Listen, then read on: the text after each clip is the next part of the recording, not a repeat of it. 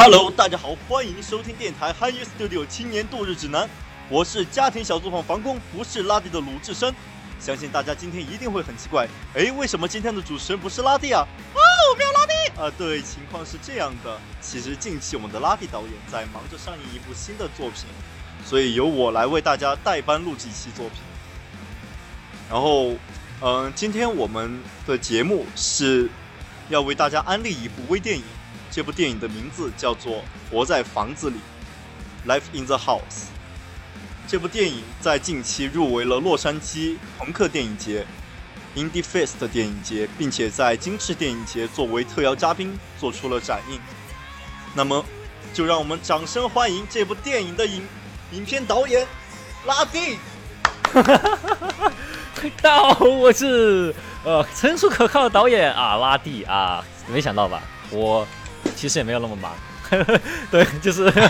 呃。对，刚才你说错了，那个人家是金陵电影节，你说人家是精致电影节，搞得人家很精致的样子。对不起，对不起。呃，是挺精致的，还挺精致的啊，不好意思。哎，金陵电影节，对不起。人家也是我们的合作伙伴。好，行，那么可以先请拉蒂导演。来简单的介绍一下这次为我们带来的这部新作品吗？啊，对，这个作品其实是我们去年拍的，我们去年二零一九年拍的。呃，这作品关于是什么呢？啊，就关于我这个啊摇滚乐受害者，呃，哎，在经历了很多年喜爱摇滚乐，然后又组乐队未果之后呢，突然之间染上了啊看摇听摇滚乐就会流泪的坏毛病，然后为了解开我心中。啊，到底朋克乐对于我来说是什么？这个困惑，我就从美国的西部啊跑，一直去采访各种人，采访到美国的东部，然后去寻找这么一个答案的一个呃，可以说是 S F M。然后 S F M 是什么呢？其实就是一个纪录片，然后其实讲述的是我个人的一个心路历程吧。然后我在嗯，因为我在嗯我在前段时间，然后。嗯，因为有机会嘛，然后抢先看了，嗯，抢先看了一下这部电影啊啊啊！对对对，给我给我的感觉的话，这部电影其实是一部，嗯，怎么说，很很就给我很给我感觉很有哲学性的一部电影吧。因为在最开始，我们是以导演的视角，作为一个摇滚乐受害者的身份，去抛出一个问题。然后，当我们抛出问题之后，朋克对于我来说到底算什么？然后我们就开始沿着这条道路开始往外发散，然后寻求了不同的角度、不同的答案之后，最后我们再回到了同一个点，最嗯，就是最初的那个点，再去思考同样的问题，然后通过内心与内心的审视与和解，然后最终求得了自己的解法。然后我这里说的是解法，而不是答案。对我觉得用解法这个词来形容的话，会更加确切一点。嗯，哎，其实其实我这个片子虽然说，呃，我这才拍不久，其实也不要不久，都已经快一年了。就，哎，其实这里我说说一下为什么现在才发啊？哎呀，主要原因其实是去年就想发，然后呢，去年时候呢，其实是想着，哎。去年发很好嘛，因为去年乐队夏天嘛，就说，哎，发的话还正好在热度上。但这个片子拍完都已经十二月了，我觉得可能已经没有人在意什么乐队夏不夏天了。所以说我其实是啊，存了一年，等到今年乐队夏天才发的。然后其实今年虽然说发的比较晚，然后也是遇到疫情，但其实遇到的就能给我反馈观众还蛮多的。然后我我其实比较惊讶，就大家其实能够看得出来，就是里面的就一些哲学思考，然后也能够产生一些共鸣啊。就是其实我拍这个影片的时候，我其实其实挺难想象的，就是因为这个片子我也说了，它是一个 S F M 嘛，然后 S F M 还是所谓的论论文电影。论文电影的话，它就是不是那种普通的纪录片，会怎么说？告诉你啊，就是什么故宫里面有什么文物、什么历史这样。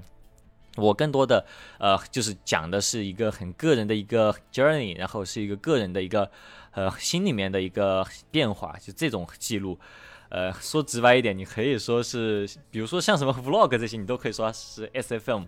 然后我没想到，就我的这段经历能够引起还挺多观众共鸣的。然后，嗯嗯，然后我在整部影片里面，然后看到了几，嗯，就是看到了几个关键词，就是嗯，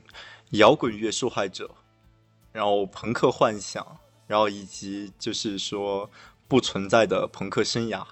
然后可以就是请导演给大家解释一下嘛？这几个词汇。哎，可以，我觉得你这提纯还提的不错。就就是，呃，摇滚乐受害者，我先解释一下这个事儿吧。就为什么说自己是摇滚受害者？刚才也说过嘛。呃，其实我是从就一零年左右，因为就是中国这边户外音乐节开始，呃，办的比较火热了嘛。就是之前其实一直都有，但是像草莓这种。因为我们在成都嘛，草莓是 一零年左右才到成都的，然后我们才开始接触到哦，原来世界上还有这种摇滚乐啊，就不是呃就普通的什么五月天那种摇滚乐，然后我们才知道哦，就摇滚乐是这么棒的一件事儿。然后从那个时候开始，也是因为荷尔蒙是最旺盛的时期，然后就开始啊，觉得摇滚乐是世界上最棒的东西，然后就一定想组乐队，然后成为摇滚乐手。然后然后其实搞了半天这么，因为当时虽然说。新月节是办的很多，但是毕竟还是个亚文化，就还是很不被人理解。然后所以说愿意和我一起玩的人也不多。然后再加上我自己其实玩的也很烂，然后想玩的人也不想和我玩。所以说最后搞半天，我其实是有一种感觉，是这么多年下来，我一直都在这个文化里面，但是却没有完全的融入进去。然后在这个文化里面，其实是没有找到呃我当初所期盼的那种归属感。所以说我就。对，引用了是 AV 大酒保在《一品国际》这张专辑里面的一个呃一首歌的名字，它叫《摇滚受害者》。然后我就是我觉得我自己就是个摇滚乐受害者，是这样的一个东西。然后所所谓的不存在朋克生涯，其实也就是描述的我在呃从一三年到一一六年这段时间的一些个人的 struggle 吧，就是。呃，希望去组个乐队，然后一直觉得自己肯定是会组个乐队，成为一个朋克的，然后一直也觉得自己是个朋克，然后到头来回顾，却是一个 乐队都没组成的这个不存在的朋克生涯，对我来说是一个缺失吧。嗯，然后第三个词是什么来着？朋克幻想。啊，对对，朋克幻想，因为呃，我这个人其实 从影的这个动机是很很不单纯的，我并不是因为啊什么我操电影什么什么电影事业这些，我就只是因为觉得拍电影和摇玩摇滚还挺像的，就大家都是在设备有限的情况下啊，然后一群人传个什么东西出来，然后我觉得很像，所以说我的电影其实到可以说在去年。拍拍这个《Live in the House》是我呃拍的现阶段呃最新出的片子嘛，就我拍了将近七八部片子，就是呃将近五部都是跟摇滚乐有关，然后其余两部会沾点边，有点元素。就我觉得我自己是一个在用电影拍玩摇滚乐的人，所以说我觉得呃。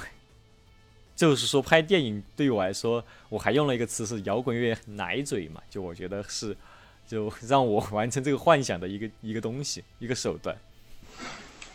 嗯，就是我在看到，就是你在影片当中说到就是朋克幻想的时候，然后你提到了一个点，叫嗯，就是说你当时想象出来的另外一种生活，然后想要脱离当前的一种环境。嗯嗯嗯，对，可以可以细细讲一下吗？对，其实我觉得很多喜欢摇滚乐的孩子肯定都是有呃一样的一个想法的。毕竟在青春期的时候，呃，我觉得和我们就我们身处的教育环境可能有关吧。就是，呃，嗯，感觉整个身边的所谓的大人的环境啊，就是那种成熟人的环境。都是在和你对抗的，然后，呃，他们会给你灌输一种什么，好好学习，好好考试，然后找个工作，然后二十五岁赶紧结个婚，然后赶紧抱孩子这种想法。你在对于一个高中生来说，你接受这种想法，你会觉得我才十七八岁，我还正在那种 rock and roll 的年龄，说这些就定死了，那我这日子怎么过？所以说，就当时有很多很想反抗的事情，然后也有很多可反抗的事情。呃，然后却，但是就是因为身身周边环境都在给你杜撰一种必须你要去遵从的生活，那么你要去对抗的话，你就要杜撰一种更加极端的、完全离经叛道的生活。然后这种生活里面，你觉得如果你成为这种人，你就是不一样的，然后你就会活在一个不用再去为所谓的世俗的烦恼而烦恼的一个世界、一个心境里面。然后，所以说这个是我当时所想象的，能够摇滚乐能够带我脱离我的所谓的柴米油盐的生活。然后，这是也是我当时为什么这么喜欢摇滚乐的一个原因吧。然后，其次的话，就是在那个不存在的朋克生涯里面，然后你说到，就是 你感觉你们的这段朋克生涯更像是两呃两个人之间的亚文化。啊，这个这个可以稍微是说一下，就看大观众可以去看这个电影啊，就是现在在小破站，小破站搜搜查我们的频道，搜查搜索我们的频道，啊，拉蒂先生可以看这部片子。现在就是呃，我最后选择采访对象是大家熟悉的主播刘老师啊，刘老师其实就是他是当时带领我进入所谓的朋克这个文化里面的人，然后。虽然说我一直觉得我沉浸在这个朋克文化里面，但是因为当时我是住在布鲁明顿嘛，然后刘老师是在纽纽约，纽约离朋克比较近，但布鲁明顿的话就完全是个乡坝啊，就里面的人都还在听乡村音乐，你别跟我说什么朋不朋克了，对吧？所以说我我我当时就觉得，呃，其实很孤独吧，我就唯一能够和交流交流的人就是刘老师，然后所以说刘老师他的整个对朋克见解。和就和我交流出来的这些东西，就构成了我整个对于朋克文化的这么一个体验。就我的朋克文化，也就除了每年能够回国跟这些朋克音乐节的人交流一下以外，就基本上就只是和刘老师交流。所以说，我们理解朋克可能和所有其他人理解朋克还是有一些出入的。呃，所以说，我觉得。当时我用了个词是，这是属于两个的亚文化，呃，确实是这样。就有时我们觉得我们的朋克可能还更嬉皮一点，有时候我会这么觉得。嗯，对。然后在影片里面，我有观察，呃，就是我有看到，然后你提到了，就是你你接触到的第一张摇滚专辑是刘老师给你的，就是可以讲一下这这个是一个什么样的专辑吗？啊，这张专辑其实真的没有，就是不是那种很晦涩的专辑，就是大家都耳熟能详的 Green Day 的 American Idol，Idiot 不是 Idol，American Idiot，Idol，Idol 路看多了啊。这张专辑，刘老师之前听过我们节目就知道，刘老师在高中时期是一个朋克，是个 emo 啊，他他最喜欢，但他给我这张专辑本身其实对我的影响并不大。呃，其实对我影响真的最大的是刘老师在呃有一次和我视频聊天的时候，他因为当时我们都属于那种，哎不招人待见的孩子啊，都是那种很讨人厌的孩子，就是亚逼啊，所以说。他当时和我也都差不多，我大二的时候，他大一嘛，我们都进入一个新环境，然后有又带着很强的这种文化属性，大家都很不喜欢我们，然后也受了很多委屈，然后结果，但他说了一句话，就说的是，呃，当时别人问我，嗯，就问他什么我忘了，但是他是说，他其实当时也是遇到一些很烦人嘛，他就只直接说了一句。啊，反正我是个朋克，我就是个朋克。你们可能你们不理解我，但我是个朋克。然后这句话给我很强的归属感，因为我觉得我和刘老师在一起的时候一直都有归属感的。所以说，朋克这个词一下就真的就概括了我和他这种不受待见的所谓的呃 misfit 嘛，就 misfit 也是个朋克乐队的名字。然后我觉得，哎，这个朋克这东西确实是太能够代表我了。然后就更加的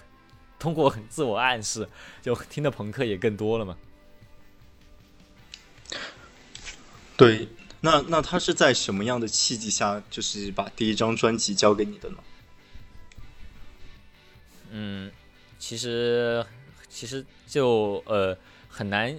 其实很难像什么八十年代那种摇滚乐那种，哎，就我给你看一张打口碟这种感觉。就其实我们已经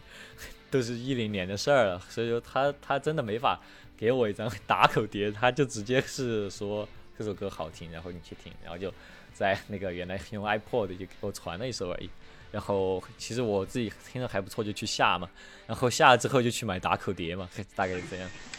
就慢慢的开始就走入了 摇滚的摇滚乐的一个世界里面。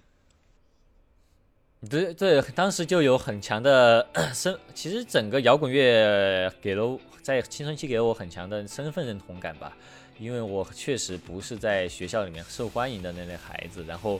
我作为这个这点这点我在影片里也说了很多，就是我作为一个男生，我其实呃一直觉得在学校里面我不算是特别男性化的一个男生，但我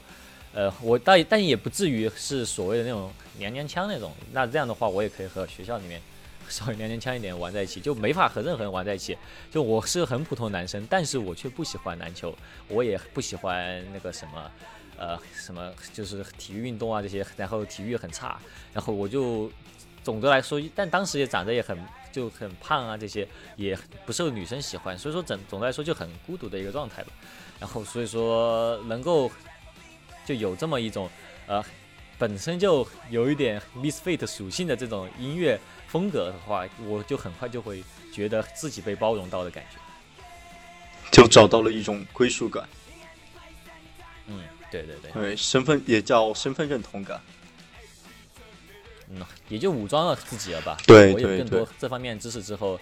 我也会觉得我我其实是比你们厉害的，所以说我跟你们玩不在一起，是你们什么都不懂。对，但当然，我觉得其实更多这方面其实也也是，当然我刚刚可能说的其实比较的笼统了一点，因为因为其实 高中的时候我其实也没有那么孤独，但是。呃，我我其实大学的时候比较孤独吧，然后其实初中的时候比较孤独，我我可能把几段回忆放在一起了。呃，初中的时候，其实其实这样的，初中我就一直，呃，就就摇滚乐这个东西，它本身就带有 misfit 这个属性，所以说初中的时候，虽然说我听的是 James Blunt。但我还是觉得我听的是摇滚乐，然后一直都在拿这个东西武装自己。然后高中其实我过得挺不错的，但大学又挺一开始挺糟糕的时候，就立马就也是听的东西也多了嘛，就更加的把自己武装起来。其实那段时间，作为所谓的朋克，更多的是给大家制造麻烦的一个。我觉得，其实呃，就你说的这个，我感受还蛮深刻的嘛，因为。我在有一段时间吧，就在我记忆里面有一段时间，然后你在用朋克这个标签在标榜自己，对，然后包括会做一些嗯，就是常人看起来比较出格的事情，嗯嗯，对，这个对我其实嗯，你说。对你啊，你说你说你说，我比较想听到对你 造成了怎样的 后果。没有，就当时的话，其实给我造嗯，给我就是印象蛮深刻的吧。因为你在影片里面其实说到一个话，叫刘，就是刘老师其实是对于你的整个这种嗯假朋克生涯 有非常有非常深的影响，而且就是你提到了，就是在以前对刘老师有一种崇拜的一种情节。其实我在看这一段，嗯，这一段的时候，我感觉感触是很深的，因为我觉得就是换位思考一下，因为啊啊，我你在影片里面说到的那个自己，就像是当年当时的我，然后而你就像是当时的刘老师一样，就可能是哇，我受刘老这么厉害吗？其实你受刘老师的影响很多，但是我受到你的影响很多。啊，就就是摇滚乐受害者，就加害别人，传销组织。不，我我是摇滚乐波及波及受害者。啊，波及受害者，呃，对，殃及池鱼。对。然后当时其实我对你也是有一种，嗯，崇拜倒是说不上哈，就一种羡慕啊，好，对，一种羡慕，因为我觉得你是一个总是出乎意料，然后并且嗯比较幽默快乐的一个人吧。就你可以通过自身的能量去影响他人，然后给别人带来欢乐，而且给我感觉是非常自由的一个人，然后所以就给我的感受是让我非常的羡慕。然后，而且包括在这个时间里，嗯，在这段期间里面，其实我有尝试过，就是，嗯，过像你这样的生活，至少是我不知道，就你内心，我觉，因为我知道你内心可能并不是那样子，但是当时我，但是当时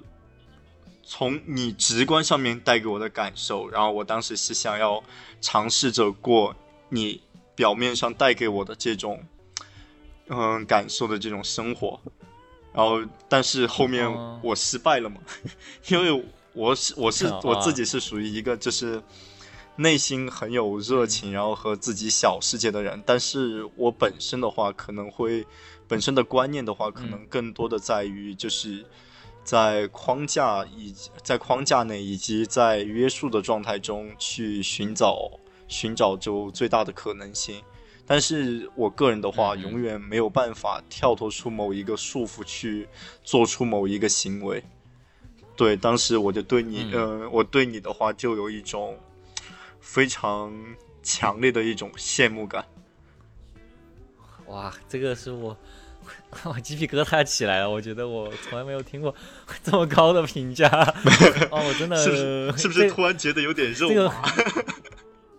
不，这个我突然一下不知道该，就，好吧，有点，有点，有点感动吧。就我没想到，就当时你这么想的，就，因为我觉得当时我回顾当时的话，我会觉得我的出格行为，呃，其实就给很多人添了麻烦吧。然后我也觉得，呃，周边朋友都很将就我，就就哎，这个人是个朋克，不要跟他计较，就这种感觉。然后我觉得能够有给大家带来好的影响，我觉得也也就让我也觉得挺感动的吧。这么说的话，对，其实当时确实干了很多很很傻的事儿。我知道啊，其实当时我也觉得挺傻的，但是我觉得就是，嗯，但是我就觉得，嗯，能这样过这样的生活，然后能够这样自由的活着，一定很快乐。然后我其实也是一个。嗯，并不是很快乐的一个人吧，所以我就很羡慕这样的生活。我很想就是，就是通过像你一样做出一些行为，或者是，呃，通过某一个文化对自己的影响，然后让自己看起来更快乐一些。嗯。这确实是，我觉得朋克它确实就是一个年轻人的文化，很呃，我觉得呃，很就是它其实不光是朋克这件事本身吧，就朋克它可能只是一个音乐载体，然后朋克精神这个东西，哎，就很多人很讨厌我说什么朋克精神这种东西，觉得很虚无缥缈，但我觉得朋克它确实是一种精神啊，这个精神它的名字可以不叫朋克，它可以叫 hiphop，还可以叫或者说。哎，或或者说你说这个人他很御宅，或者说他是个偶像宅，就这些这些文化，它的本质都是年轻人渴望去呃寻找新的生活方式，一种更适应现代社会的一种不去妥协的一种。呃，找到自己自由的一种生活方式。然后我其实觉得，虽然说我现在这么大了，觉得不能够再老给大家添麻烦，但我还是很鼓励啊，年轻人是去呃找到自己一个这种生活方式。就是不管你是做说唱的，还是追偶像的啊，还是玩 cosplay 的，就你年年轻人，我就很讨厌年轻人。如果啊，就按部就班的样子，年轻人就该做年轻人的事儿啊，就该去早恋，就该去。啊，待会儿毙掉，就是该去体验这些东西，嗯，该去犯错，然后该去碰的荆棘，然后自己主动一点，然后不要让别人带着你去碰，然后你要主动去做一些就是打引号的打引号的，就是变坏的事情。然后当你把这些体验完了之后，然后嗯，你就能够更好，应该说是更好的认，呃，更好的去分辨是非吧。对，嗯，对我我其实觉得就朋克这个东西，呃，就最早的那种 old school punk，就是 Sex Pistols 那种呃东西啊，其实是很短的。还朋克这个浪潮的生命周期本身，就 Sex Pistols 就活了两年嘛。然后朋克本身，我觉得好像呃，你查这个音乐史的话。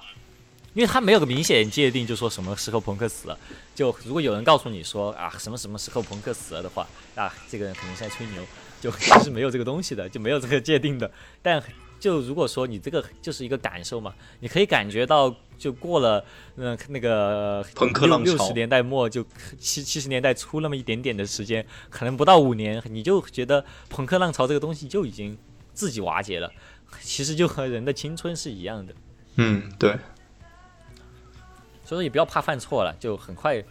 呃，就就不要犯罪就行了。只要不犯罪的话，年轻人多犯点错是对的。对，只要勇于承，只要勇于承认错误，然后勇于勇于道歉的，对，勇于自首，自首。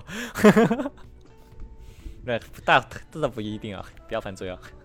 还是做个合法的年轻人。那么就是嗯嗯啊，你你讲，就是你可以说一下，就当时你对于刘老师的这种崇拜感，然后是一种什么样的崇拜感吗？哦，其实是这样的，就刘老师在整个高中之前，我们聊那期节目，我也听得出来，就其实高中的时候，刚才可能讲的有点矛盾啊，因为刚才可能把很多事情叠在一起讲了，但其实高中的时候，我可以说是一个。属于比较圆满的一个高中生活的一个人吧，然后但是当时刘老师是属于一个呃高中其实是有一些他自己的一些遗憾的一个人，然后但是他的这种遗憾和这种自卑，其实是唤醒了我高中发自内心最深处的自卑。其实整个初中来说，就整个我高中以前成长过程都是在。对我除了小学以外吧，哎，其实就是初中，哎，就是初中，这个初中真的不行，就对我的整个人的自尊心打击是很大的，就我内心深处是很自卑的，然后这种自卑其实是无处去消解的，然后，呃，通过做很多傻事儿也没有办法去真的消解这个自卑，呃，但刘老师他这个自卑其实是很明显的，但他是一个很直面自己自卑，然后懂得如何去。用他这个自卑去表达这个自卑，然后，并且这个自卑是如何去通过朋克这种方式来化解，把这个自卑当做自己的一个呃特点去和他相处的。呃，我我对于这一点，我觉得他的内心世界不叫内心世界，我觉得他是个天外仙人。所以说，我就觉得他所在的那个世界可能。是容得下他的自卑的，他自卑不会伤害到他的。然后虽然说在高中的时候干了很多蠢事儿，你们可能听了 节目就知道，还拿什么哑铃去威胁刘老师啊之类的。但我发发自内心是觉得刘老师是很值得崇敬的一个人的，然后也觉得他是一个很特别的人，并且他是有一些呃常人所不能够达到的一些，呃。就精神上的探索能力吧，就普通人可能很容易被禁锢起来，但他就很难。然后到现在为止，我我还是这么觉得的。所以说当时是对他很崇拜，呃，现现在对他的要求就是啊，能够尽量每次工作在死线之前完成。刘老师的，嗯，刘老师的话，我觉得可能对于你来说，更多的。嗯，你可能是崇拜的是刘老师自身，嗯，自身就内心的一种强大吧，内心的一种坚强。对，因为他能够很好的和自己达成一种和解，然后能够，嗯，直视自己的一些缺点，并且让它成为自己的一种特质。那么在那，那么在就是你拍摄的过程当中，发生过一些。什么就是令你印象深刻的事情吗？哦，这个太有意思了。这你知道吗？这个片子本身一开始，它并不是关于这件事儿的，它甚至都不长这样。一开始它其实 也不是一个 S A film，它一开始其实是一个很正儿八经的讲一个什么呢？独立音乐市场现阶段市场调研的一个片子。我一开始这么想的，一开始企划这个片子原因是什么？是因为我在 Live House 做了一段时间志愿者，然后觉得 Live House 这种盈利结构啊这些。觉得很有意思啊，然后也觉得美国 live house 又是什么样盈利结构呢？然后就这些问题会让我觉得，哎，很想做个那种市场调研一样的一个片子。然后我就找到了我们学校旁边的一个 live house Bottom of the Hill。这个这个 live house 其实是一个很有名的 live house，呃，他曾经捧红了绿日，然后还有没错的话，好像，嗯，好像枪花好像也在出名前也演过。我忘了，反正就是这个这个 live house 其实是很很传奇性的一个 live house，呃，但是因为因为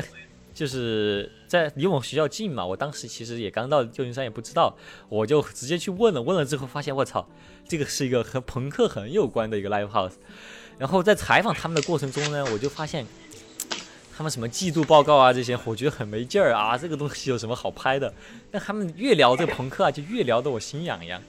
然后他们就说。哎，就是下周末会有个乐队来演，哎，你要不也和他们聊聊吧？然后我就说，哎，可以啊，去和他们聊聊。然后就有第一个采访。其实第一个采访之前有一个另外一个和那个 live house 的一些呃工作人员采访，我全部都不要了。那采访其实拍得很好，还是用学校巨贵的相机拍的，但我觉得很没趣。所以说，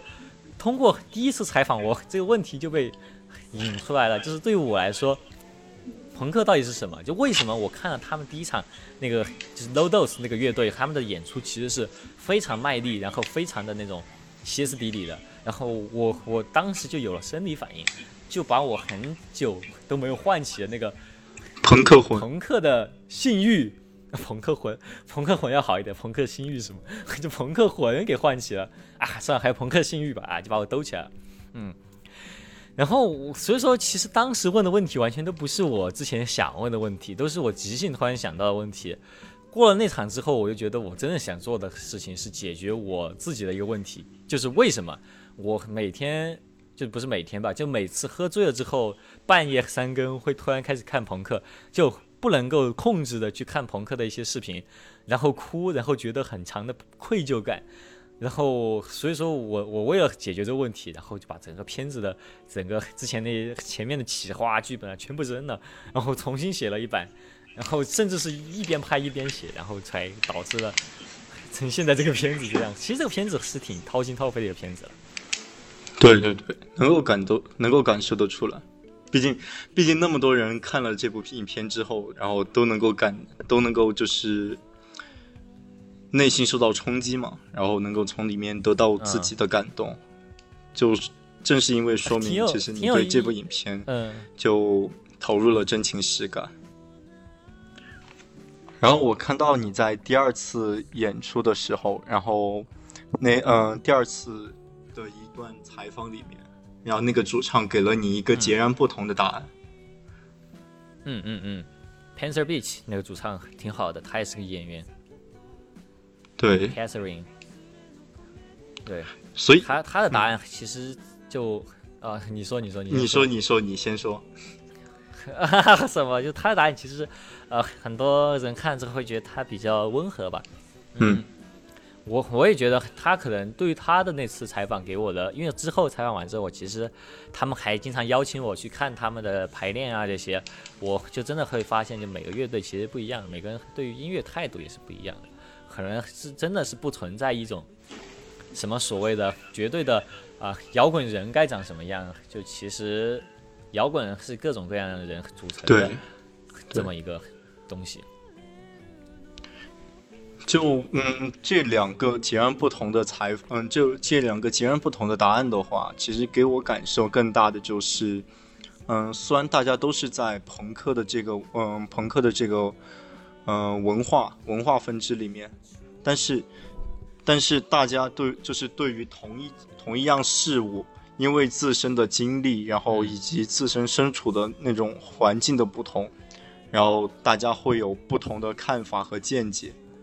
然后得出来的最后得出来的解也是不同的，就可能对于，可能对于那个，可能对于，呃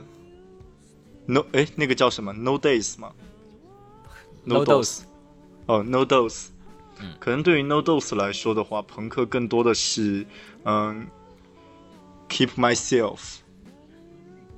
嗯嗯，对。对，然后然后对于那个对于另外一支乐队的话，然后朋克对于他们来说，嗯，更多的应该是 Just Do It，嗯，对对对，对对对。那么就现在的话，对你来说的话，你觉得朋克对于你来说算是什么？嗯，就其实这个片子已经拍了一年了嘛，嗯，说说就是，其实拍完这个片子之后很有意思啊，就是我想解决的这个问题，它就真的就解决了，后来就再也没有这种愧疚感了，就我也觉得是完美的给了我一个呃自己一个答复吧，但对于我来说，过了一年还是有呃继续在反思这个问题吧，嗯。就朋克对我现在来说是什么呢？啊，这个和我电影里面答案不一样啊。对我现在来说的话，哎呀，其实更多的就是，嗯，其实我刚才其实已经答过这个问题了，就是朋克这个东西对我来说再也不再局限于朋克音乐这件事儿了。朋克对我来说是年轻人，他。呃，我会鼓励拥有的一个精神，充满这种反抗意识的，他不一定要反抗一个什么实体的东西。所谓 critical thinking 是在青年时候，我觉得，呃，应该培养起来的一个很重要的一个品质吧。那可以讲一下，就是在这整部影片拍摄完之后，可能就是拍摄完之后，然后。或者是你再次回最后再回看这部影片的时候，然后这部影片带给你的感受是什么吗？嗯，其实很长一段时间我都不敢回看，就是我最近因为要发了我才回看了几遍，然后也是因为电影节才回看嘛。然后我我的我的感受就是有一种裸体站在操场中的感觉吧，就是非常的 非常的真诚的把。啊，就我其实不是一个很喜欢很直白的表现自己很柔软的地方的一个人，